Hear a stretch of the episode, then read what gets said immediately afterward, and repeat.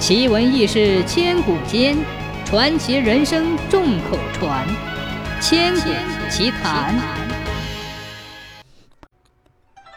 很久很久以前，在山东的一个村子的南头有一个大湾，大湾的北面有一座小山似的大土堆，土堆上有一座道观，道观里住着一个老道长。那是最炎热六月的一个晚上。老道长站在院子里最高处乘凉，大湾的水面上突然窜出一个凶恶的鬼怪，脸像癞蛤蟆，身子像人形，这就是当地人们传说的凶恶的吃人的蛤蟆人。蛤蟆人尖叫唱着：“饿死我啦，馋死我啦！明天四个耳朵来喂我。”老道长知道凶恶的蛤蟆人明天要吃人了。他下定决心要救下这个四个耳朵的人。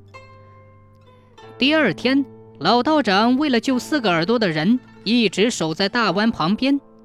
到中午了，天似下火，非常炎热。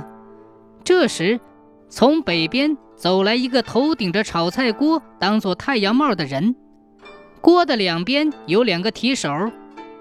老道长一看，这个顶着提锅的人就是四个耳朵的人。四个耳朵的人来到大湾旁边，可能是天太热的缘故，放下提锅就要跳进湾里洗澡。老道长急忙上来阻拦，不让那个四个耳朵的人到湾里洗澡。四个耳朵的人气得把老道长推倒在地，又狠狠地踢了一脚，头戴上提锅，扬长而去。凶恶的蛤蟆人没吃到人，急了。知道是老道长干的，气得夜里捞了很多泥巴，狠狠地甩在老道长的屋门上。老道长早上起来开门，费了很大的劲才开开。后来，老道长除掉了这个凶恶的吃人的蛤蟆人。